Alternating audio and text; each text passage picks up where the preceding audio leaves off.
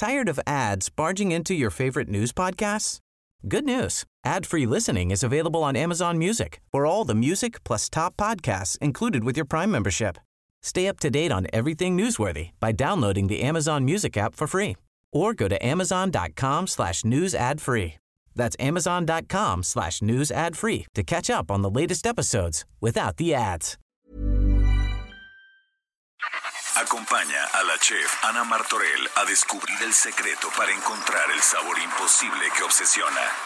Bienvenidos a Gastrolab con Sergio Sarmiento y Lupita Juárez. Y vamos con Ana Martorell y el momento delicioso de este espacio. Ana, ¿cómo estás? Buenos días. Buenos días, Lupita, Sergio. Hoy vamos a hablar, bueno, yo los amo, ojalá y ustedes también. Vamos a hablar de la vieira o el callo. Estos O dos garra de león también, ¿no? O garra de Eh, león. oh, exacto, pero sabes, garra de león, pero sabes que Sergio, estamos confundidos y ¿Ah, creo que después de esta explicación, yo, yo también, ¿eh? Algún tiempo lo creí. Fíjense, ahí les va, porque muchas veces las tenemos confundidas si es lo mismo o no. Dentro del mar encontramos una variedad enorme de bivalvos, o sea, animales de doble concha. Esto me refiero, por ejemplo, con las almejas. Tenemos almeja generosa, pata de mula, chocolate, japónicas, chirla, de todo tipo. Y en la estructura de las almejas, cuando abrimos una, siempre encontramos un elemento que es igual a todas. Se llama el callo.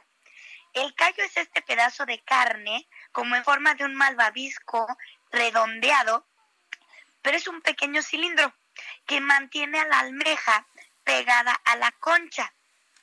Y es la que hace a la almeja poder manejar su concha para poderse proteger dentro del mar.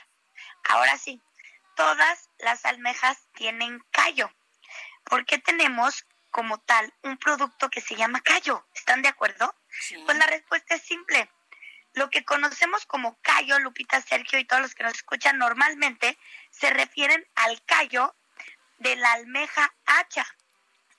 Por eso su nombre completo es callo de hacha.